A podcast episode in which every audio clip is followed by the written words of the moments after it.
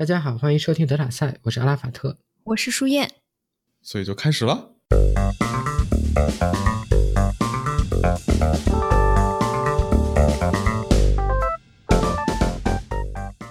舒燕最近在做什么？嗯，总总的来说呢，我最近其实是在找。近义词，嗯，具体是什么意思呢？大家知道，我在我从去年十月份开始就加入了这个沃尔玛的 e-commerce，然后呢，在加入这个真的进到了公司之前呢，我一直以为像现在这个机器学习、深度学习，嗯，发展的这么快，那在这样的 e-commerce 公司里面呢，基本上整个的这个 pipeline 应该全部都是这个 machine learning 和这个 deep learning 相关的一些这个 model。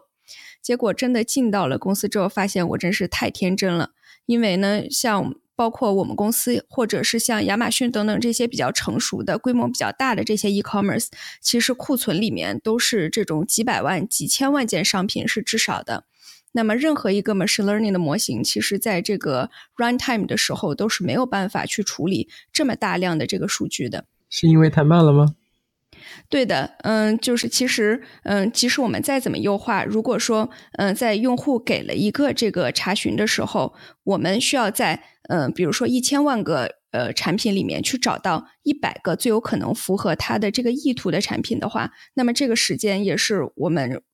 远远不可能在 runtime 负担的。所以说呢，嗯，其实。大量的这个过程是要用一些非常非常原始的方法，比如说用这个关键词的这个 matching，也就是说，不管用户给我们打进来什么字，我们都要到一个这个巨大的这个 database 里面去，呃，来找这些关键词，然后来找这个和这个关键词重合度最大的这些产品，从它的这个描述或者从它的这个 title 里面去找这些关键词。我们在这个过程中运用到的最复杂的东西，大概就是 TF-IDF。其实我们后面也有一些这个呃比较聪明的这个呃做 re-ranking 的这个机器学习的模型，但是它呢只是把这个呃前一百个的这个呃产品去做一个呃排序，真正是从这个巨大的数据库里面去找这么小的一个部分，呃是依靠我刚才说的这种 keyword matching 的方法。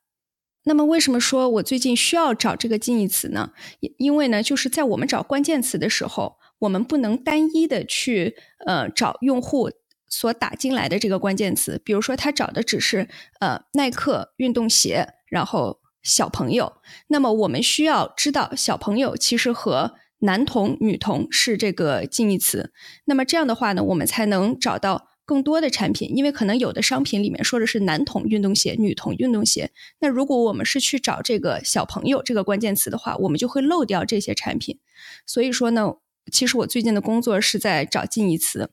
那这听起来其实是个挺简单的事情，对吧？因为我们有这个最简单的方法，你去找个词典翻一翻就能找到所有的近义词。但是一个比较困难的这个情况是什么呢？比如说用户的查询是，嗯，苹果平板电脑，那么苹果其实你去翻任何一个这个词典，或者我们呃所训练出来的一一些模型，苹果的近义词都是鸭梨、橘子。在这个情况下，如果我们只是看这种广义上的每一个词的近义词，其实会这个添加很多很多的噪音，完全是在帮倒忙。所以我们更多的是希望在某一个语境下去找每一个词的近义词是什么。那这个问题呢，其实在这个呃 NLP 领域里面叫这个 query expansion，呃，也就是说去嗯给一个这个 query 里面的每一个词去找一些近义词，从而把它变成一个内容更丰富的一个 query。然后你们就会把这些 query 集合全部一起发给数据库做查询吗？嗯，是的。如果我们可以保证，呃，这些呃这些词都是比较高质量的，呃，这个 noise 比较少的话，我们会呃把这些词全部用来作为这个关键词。哦，我们需等一下，等一下等一下，我先需要把唐帅，我们怎么把唐帅？七分钟之后，我们怎么样把唐帅介绍进来？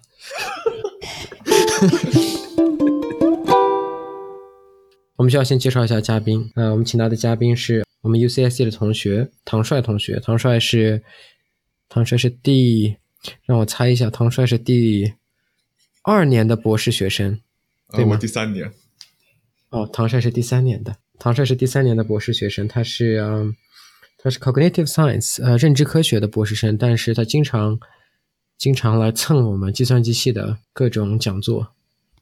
对他经常混迹在我们这个计算机系，曾经还来呃我曾经的实验室，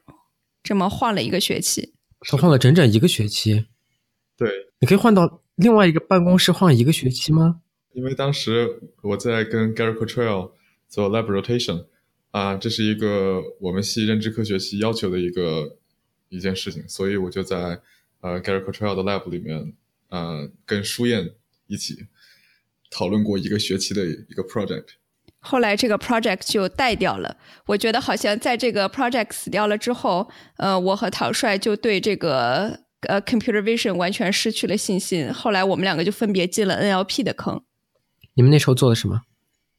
我们当时做的事情是关于使用就是 attention mechanism 去做 fine grained classification 的问题。然后 attention 就是说，先说那个问题嘛。Fine-grain classification 的问题就是说，我做 classification 的时候，我需要在这张图上面去 attend 不同的区域，然后根据这些区域不同的信息，我要把这些信息全部 ensemble 起来之后，才能最后做一个 decision。这张图到底是什么？之前 Caltech 他们有一个关于呃 bird breed 他们这些一个 fine-grain classification 的 data set，然后它那个 data set 里面有两百种鸟，但是你要知道，你想人要去去分别一个鸟的时候，你要经常去看它的这个喙是怎么样的，你要看它身上的呃毛是怎么样的，你要去看它的这个爪子是怎么样的，就是说我们人在做这个决定的时候，我们需要去 attend 不同的这个区域，然后再去做一个决定。那么我们当时在 Gary Cottrell 的 lab 里面，我和舒燕想要做的事情就是说，我们希望能够把 attention mechanism 引进到这个 classification 里面去做这个 fine-grain classification 的问题。那么 attention mechanism 就是说，我在第一步做完一个比较粗略的一个估计，我说这张图是什么的时候，我根据第一张，我根据第一个 step 里面做出的这个 prediction，我去再看这张图里面第二个部分到底应该去看哪儿，然后再根据第二个部分，我们再去做一个 prediction。然后在第二个部分 predict 完了之后，我们再去看第三个部分，我们应该看哪里？就相当于是说，我们把一张图，嗯，用 attention mechanism 去看不同的位置，然后最后再去做一个 prediction。这样其实可以说是在去 simulate，就是这个人是应该是怎么样去做这个 fine grained classification 的问题的。那后来你你和舒燕都把这个注意力转到了自然语言处理。嗯。没错，我觉得是，反正我自己是在这个呃项目挂掉了之后，我这个就对 vision 完全失去了信心，感觉这问题真的是太难了，然后就去做一些这个稍微简单一点的问题，或者是我当时以为稍微简单的问题，就入了这个 NLP 的坑。我不知道唐帅是怎样。我当时选择转去做 natural language processing 或者是 computational linguistics 的时候，主要想的还是说。能够更 focus 在 learning 的这个问题上面，更注重在做 machine learning 或者是 deep learning，因为我感觉，只是我自己感觉，就是在 computer vision 里面，大家可能更注重的是，嗯，怎么样提高 performance 或者是怎么样，然后在 natural language processing 或者是 computational linguistics 里面，不能说大家不关注 performance，但是其实大家更多的时候还是希望能够找到一个解释。然后就是关于 machine learning 和 deep learning 这个本身的一个解释，所以我觉得那个时候更吸引我的是这些东西，啊，现在也很吸引我。那你最近主要做一些什么样的研究？我现在的主要的研究方向是去建一些 unsupervised algorithm，然后去学 sentence representation，也就是说如何用一个 vector 去 represent 一个 sentence。那么在这个里面，其实很多东西和舒燕最一开始说到他现在的工作里面。有相关的一些东西，比如说舒燕一开始说到，他们正在使用他们自己内部的一些数据去训练像 word to vec 这样的 model，然后去拿到一些 Word representation 或者是 Word vectors。最基本的这个概念是从应该算是在六十年前，在六十年前的时候，其实有很多的这关于这就就是什么是词的意义，就是说 Word meaning 到底是什么，或者是 sentence 的 meaning 到底是什么，在一九五四年之前。有非常非常多的不同的定义，但在一九五四年的时候，出现了一个非常对后来的研究非常有影响的一个说法，就是 meaning。其实它的意思就是说，如果两个词或者是两个句子，它出现的 context 是比较相似的时候，那么这两个词或者是两个句子就是有相同的 meaning。那么刚才在书燕所说到的，他们使用的 word to vec 这样的 algorithm 去学 Word vectors 的时候，那么它的定义就是说，如果两个词出现在比较相似的 context 里面，那么这两个词的 vector 就会比较接近。那在我的这个 case 里面，我其实把这件事情用到了 sentence level，我的这个主要的这个 training objective 就会变成，我认为如果两个句子出现在比较相似的 context 里面的时候，这两个句子的这个 vector representations 应该就相似。总结总的来说，这个概念是在一九五四年提出来的。然后这个概念的名字叫做 distributional hypothesis。当我们在说 context 的时候，我们具体在指什么？对，就是说 context 的意思，其实也是基于 context 来说的。就比如说，现在在书院的这个 case 里面和我的这个 case 里面，我们认为这个 context 就是 surrounding words 或者是 surrounding sentences。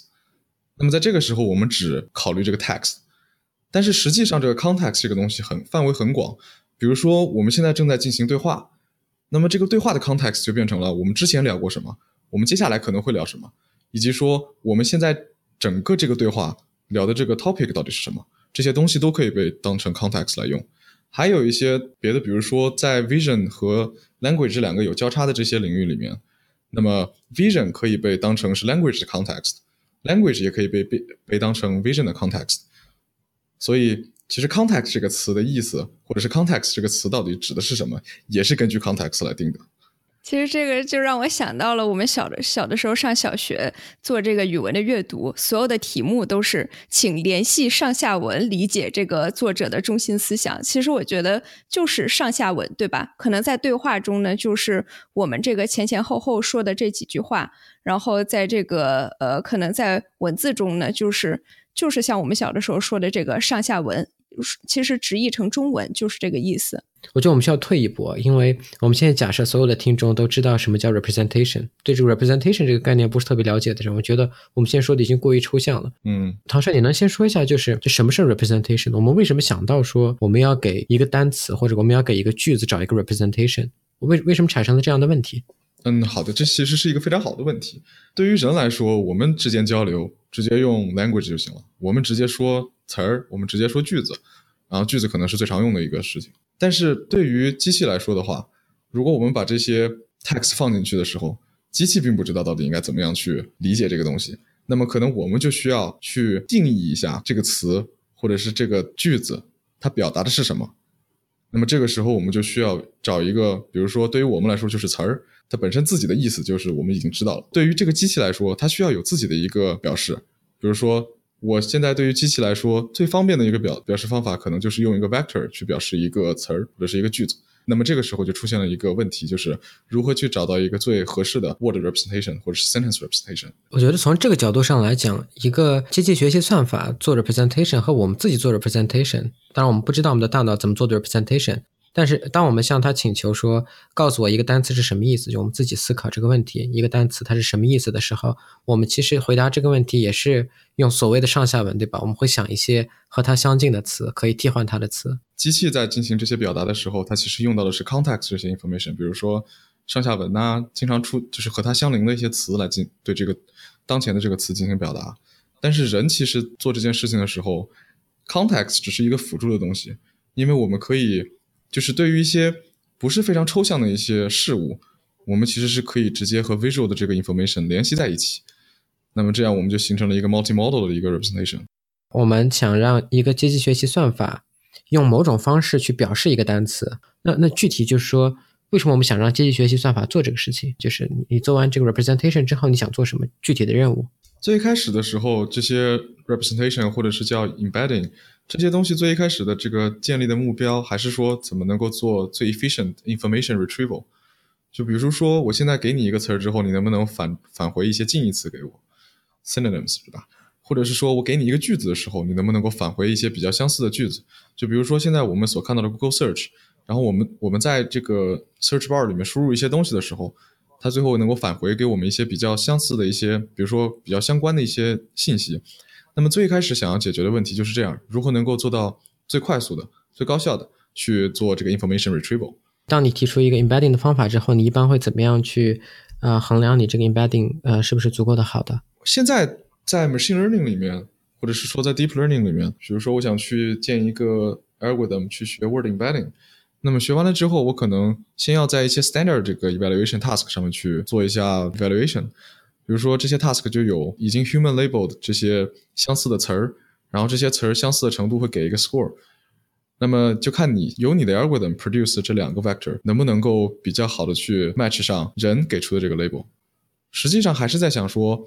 我在 training 的时候其实没有拿到这个 human label，但是我在 testing 的时候，我希望能够尽量的 match 上人给出的这两个词的这个相似相似度。呃，所以你说的这种方法就是呃比较直接的，就是直接在这个词与词的这个相似度上直接来做这个一直接来做测试。对，这是一件事情。然后现在大家也经常能看到，就是比如说 Google 已经推出的 Word to Vec，以及它最新的这个 Fast Text，还有 Stanford 他们出的 Glove Global Vector Global Word Vectors，所以这些东西其实很多时候都能拿来直接去在下一步的这些 task 里面去做。比如说这些 task 里面就可能有 sentiment analysis，就是去看这个 review 到底是想要表达一个 positive 的这个 sentiment 还是 negative sentiment，或者是 subject subjectivity 或者是 objectivity classification，就看你这条这条 review 是不是非常 subjective，或者是它是一个非常 objective。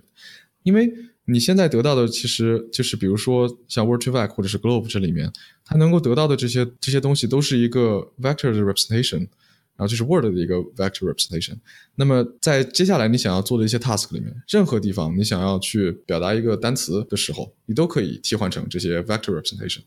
然后在绝大多数情况下，大家在用的时候会发现，如果我就直接用他们已经训练好的这些 Word vectors 的话，其实能够对他们自己的系统，对他们这个 performance 都是能够提高很多。所以这也是为什么就是 word to vec 和 Globe 现在能够被广泛的用上的原因。那接着刚才你说的这个呃 evaluation 的这个方法，你觉得这样的方法是不是也是 make sense 的？比如说呃，我想要去看呃两个这个 word to vec，呃，比如说我两个 train 好的 word to vec 哪一个更好？那么如果说我 fix 一个模型，这个模型比如说是像你说的是用来做这个 sentiment analysis，那么我 fix 这个模型，同样的这个呃测试的数据，我用不同的这两两个呃，word to vec 来表示作为他们的 input，那么来看哪一套的这个结果会更好，在这个 sentiment analysis 的这个任务上，这个是一个常用的或者是 make sense 的一种 evaluation 的方式吗？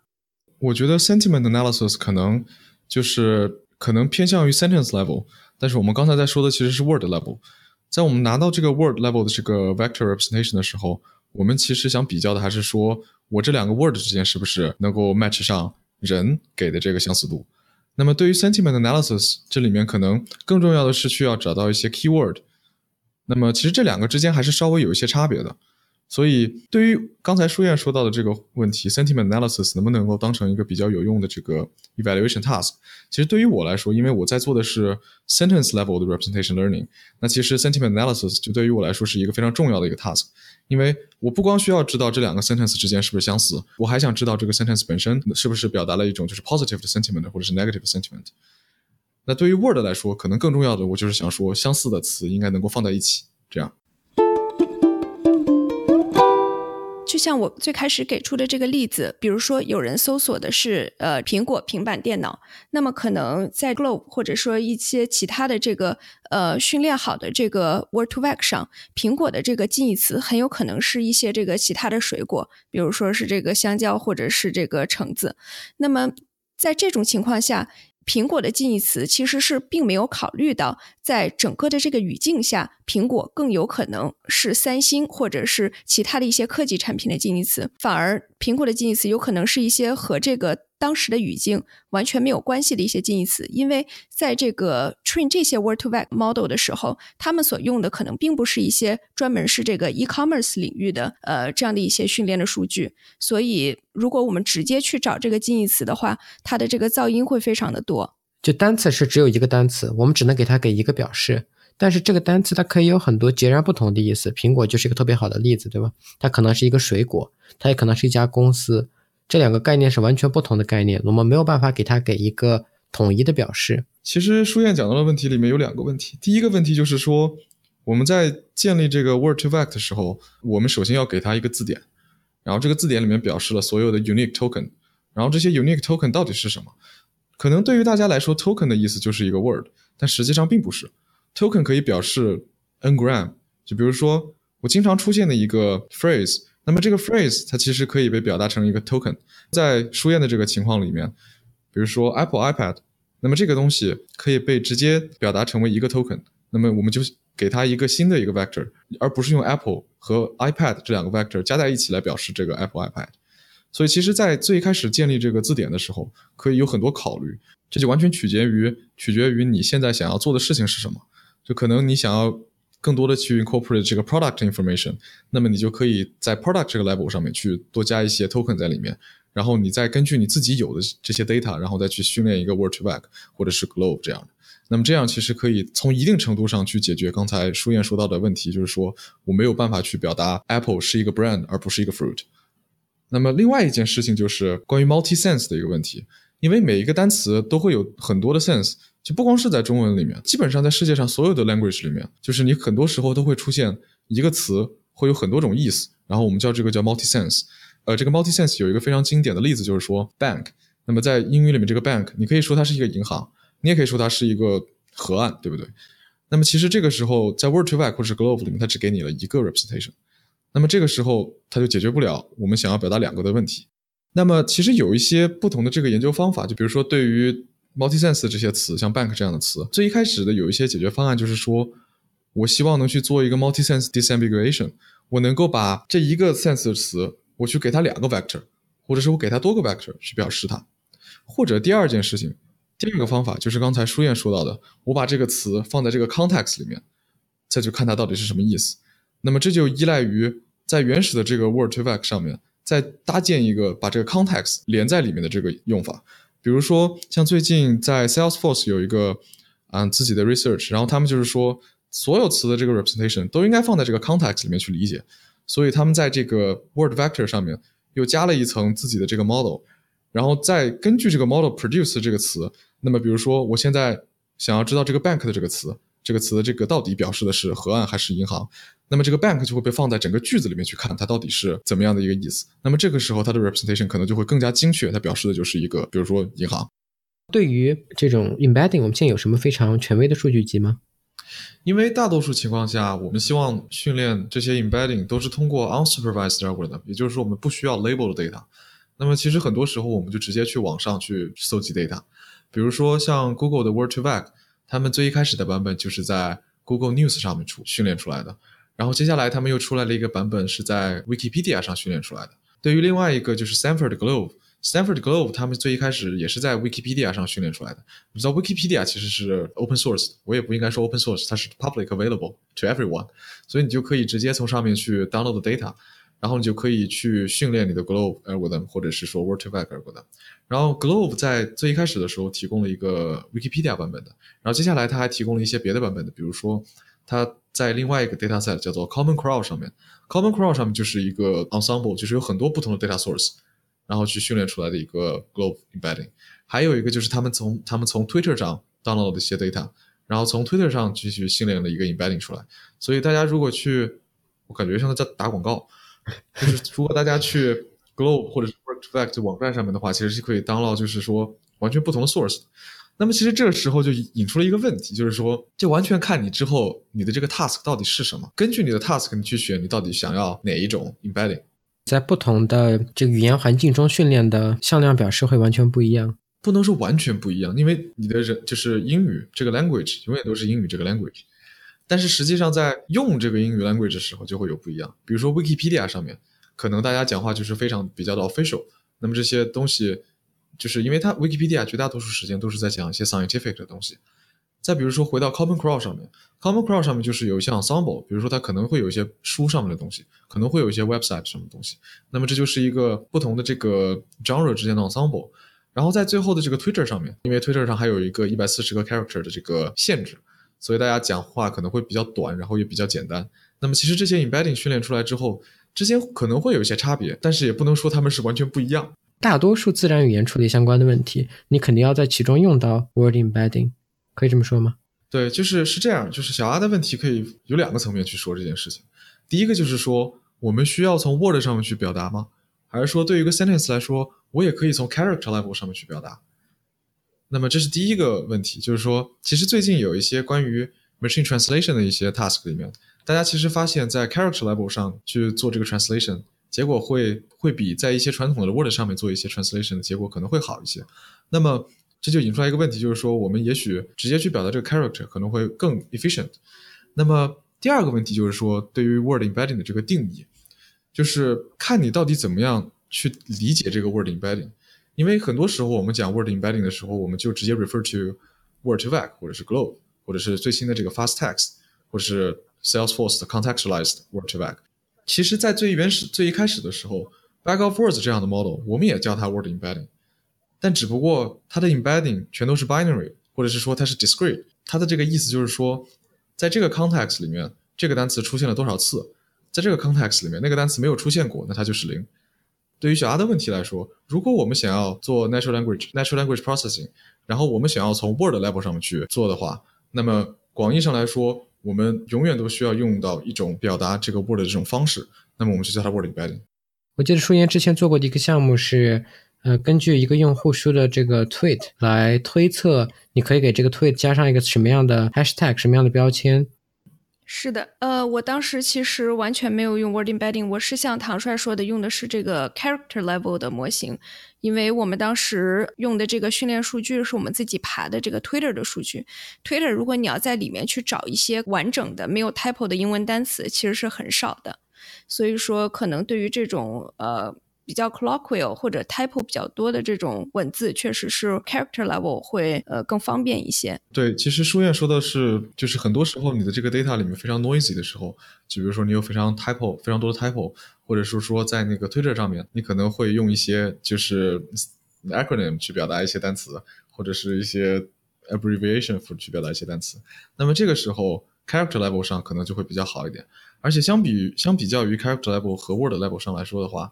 如果说你想要去做一个对英语的这个 word embedding，你首先要去建一个字典，那么这个字典可能就要包含一个 million words，或者是说两个 million words，这是还是在英语里面。英语里面，英语里面我们知道就是 third person 这个里面，我们所有的动词都需要加一个 suffix，and then 在那个在所有的这个过去式里面，我们也要加上一个 suffix。这只是英语。如果你要去一些 morphologically rich language 里面，比如像 German 或者是 Russian 的话。那么你这个 morphological change 就非常非常多。你想你想要建这个字典的时候，它里面所要包含的 unique token 就可能百万百万已经算少的了，可能千万亿这样的级别。那么在这个情况下，在 character level 上面进行进行表达，然后再去用 character 的 embedding 去 compose word embedding 或者是 sentence embedding 的时候，可能就会比较 efficient 一些。因为我们知道在英语里面只有二十六个字母，加上所有的标点，我们可以达到比如说六十个、七十个。那这样相比较于几个 million 的这种 word 来说的话，可能 character level 会比较会更 efficient 一点。我感觉我们没有聊这个任何跟你研究有关的事情。word embedding 这么好，为什么你要想到去做 sentence embedding？有什么任务是这个 word embedding 不能够解决的？我的理解是你想把整个句子表示成一个向量。对 sentence embedding 的想法还是说去用一个 vector 去表达这一个 sentence。那么刚才呃小阿问到的一个问题就是说，是有什么事情是 word embedding 不能够解决的？那么这个时候就出现了。刚才我们也说了，就是 word embedding 里面它所借助到的这个想法是从 distributional hypothesis 里面来的。那么 distributional hypothesis 说的是，如果这两个单词出现在比较相同的 context 里面的时候，这两个单词的意义就是一样的。那么这个时候就出现了一个问题，它不能够去区分反义词。它在不能说不能够区分，就是它在反义词这个上面的区分度比较低，因为很多时候，你比如说，我说这个天气不错，这个天气很糟糕，那么不错和糟糕这两个词就出现在了同样的 context 里面。那么其实，在 word embedding 里面，主要的一个问题就出现出现了，在于它不能够很好的去区分这个反义词。那么这样一来，上升到 sentence 这个 level 上的时候，刚才我说的两句话，天气不错，我表达的是一个 positive positive 的 sentiment。那么在我说天气很糟糕。那么我表达的是一个 negative sentiment。那如果我只用 word embedding，我从句子里面找到每一个词的这个 word embedding，然后我把它 average 在一起，那么这两句话其实很难区分开，这是一个问题。另外一个问题就是，比如说这样的一个 sentence：This great movie is not bad。那么第二句话说：This bad movie is not great。那么其实第一句话想要表达的是一个 positive sentiment，第二句话想要表达的是个 negative sentiment。那但是这两句话所有的词全部都是一样的，那么这个时候我如果直接把所有的 word embedding 加在一起的时候，这两句话就不能被区分开了。那这个时候就有这个问题，我们还是需要去从 sentence level 去理解它，就是说我们要知道 great 是用来去 modify 这个 movie，然后在第二句话里面这个 bad 是用来去 describe 这个 movie，那么我们就需要在 sentence level 上去找到这些比较有用的 information。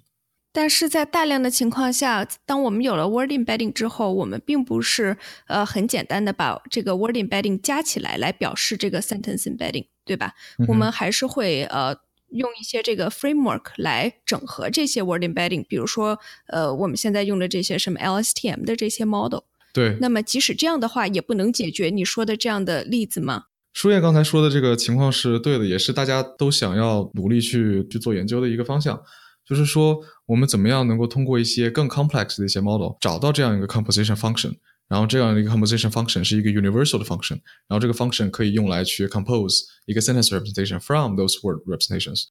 那么， 呃，刚才舒燕说到的一个 model 就是 LSTM，也就是 long short term memory，然后这是一个其实比较好的一个 sequential 的 model。其实，在有些情况下，还有一个另外一个 model。刚才 LSTM 说到的其实是 recurrent neural network，然后我们其实还有另外一种方式，就是 recursive neural network。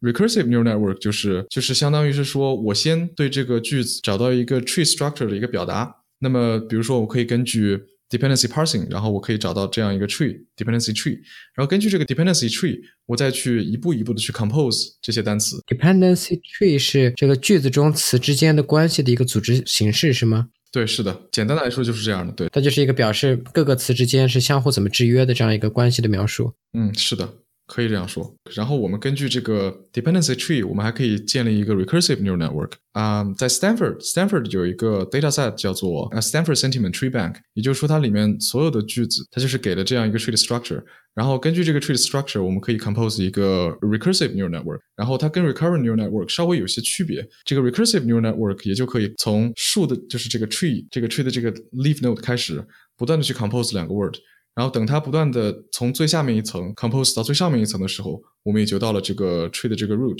然后到了这个 tree 的 root 的时候，我们就可以拿到这样一个 sentence representation。然后很多时候，recursive neural network and recurrent neural network 这两个东西都可以拿来去比较好的做 sentence encoding。那么就是说我可以把比如说一个 sequence of words 这些东西全部 compose 成一个 sentence vector。然后除了这两种之外，我们还有应该说是现在大家都想要去尝试的一个东西，就是 convolutional neural network。为什么呢？因为刚才我们也说到了，recurrent neural network 是很多时候它是是 sequentially process the sentence。那么问题就在于说，这个 sequentially，那么它的这个 running time 其实就是 depend on 你有多少个单词这个句子里面了。但是 convolutional neural network 的好处就在于它所有的 computation 都是 parallel。那么既然所有的 computation 都是 parallel，在大部分时间下，它的运行速度就会比 recurrent neural network 或者是 recursive neural network 更快。在书页的那个 case 下面，就是很多实际应用过过程中，我们都认为这个 running time 是一个非常重要的一个一个因素，就是说我们不可能让 customer 去等我们现在这个 network 去 return 一些什么结果。那么在这种就是这个情况下，我们可能就会需要去选择一些更快的 model。对 word embedding，我们验证 word embedding 好不好，是说两个近义词它们的距离近不近。那对于 sentence embedding，你们有想出什么样的衡量 sentence embedding 好不好的方法吗？其实有一些也是从 word embedding 的这个角度上来说的，比如说我现在想说的是这个 embedding 能够 encode 这个 sentence 的 meaning。那么第一个方式就是说，如果这两个 sentence 这两个之间 meaning 比较相似的时候，那么这两个之间这两个 vector 之间的距离也应该比较近。那么这是一种。那么这个时候我们就需要有一个 human label 的这个 dataset 去做一些 evaluation。那么就有一个 dataset，我觉得可能呢是一个比较常用的，至少是在我的这个 research 里面，叫做 semantic texture similarity。然后这个 dataset 里面就是说，它会给你很多个 sentence pair，然后这个 sentence pair 已经被 human label 过，然后这个 label 的意思就是说这两个句子之间的相似度到底有多少。那么这个时候你就可以用这样的一个 dataset 去 evaluate 你的 model，这是一点。还有另外一点就是说，刚才我说过的 sentiment analysis，我要去看这个 sentence 到底是不是在传达一个 positive sentiment 或者是 negative sentiment。那么这个时候你的你的这个 model 拿来就是当成了一个 sentence encoder。那么比如说在 dataset 里面，这句话是被 label 成了 positive，那么你先把这句话用你的 model 去 encode，然后它得到了一个 vector，然后你在得到这个 vector 之后，用这个 vector 去 predict 到底这句话到底是 positive 还是 negative。这是两种就是 evaluation 的方法。还有另外一种 evaluation 的方法，就是你在做 multilingual 的这个 sentence embedding 的时候，你有英语，你有法语，你有德语。我现在有了英语的这个 embedding，然后我现在有了德语的 embedding。如果这两个 embedding 之间的 structure 比较相似的时候，我其实是可以找到直接的这个 translation 的，因为这两句话想要传达的意义是完全一样的，或者是说这两句话的 meaning 是完全一样的。那么我也可以去用它去做 translation。那么做 translation 的时候，其实这也算是一个 evaluation 的 task。这两个不同的语言，它们的表示如果接近的话，说明这两个句子在这两个不同的语言的意思也是一样的，我们就直接翻译过来就好了。应该是说，如果你的这个 encoder 非常的就是非常的好的话，它能够真正 capture 的 meaning 的话，那其实这两个语言之间，你可以通过 vector 去找到另外一个语言的 embedding 里面的这个 embedding，通过这个 embedding 再去找回到原来的那那句话。那么这样就其实就完成了一个 translation 的一个工作。嗯，我们今天是从这个书燕的公司的一个任务出发，我们聊得非常的松散，我觉得我们聊了很久了，今天就聊到这儿。啊，嗯，非常感谢唐帅今天给我们录这期节目，啊，也非常感谢你们俩邀请我来录这个节目。我们下期见。好，那我们下期再见。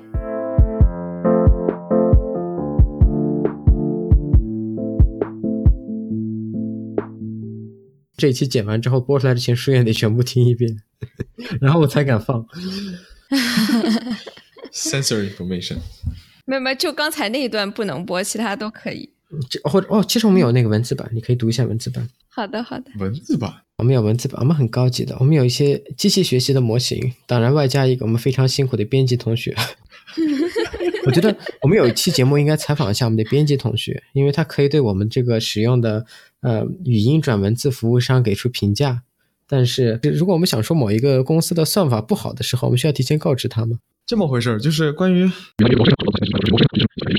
这段也要剪掉了。剪掉，剪掉，剪掉，要剪掉，要剪掉。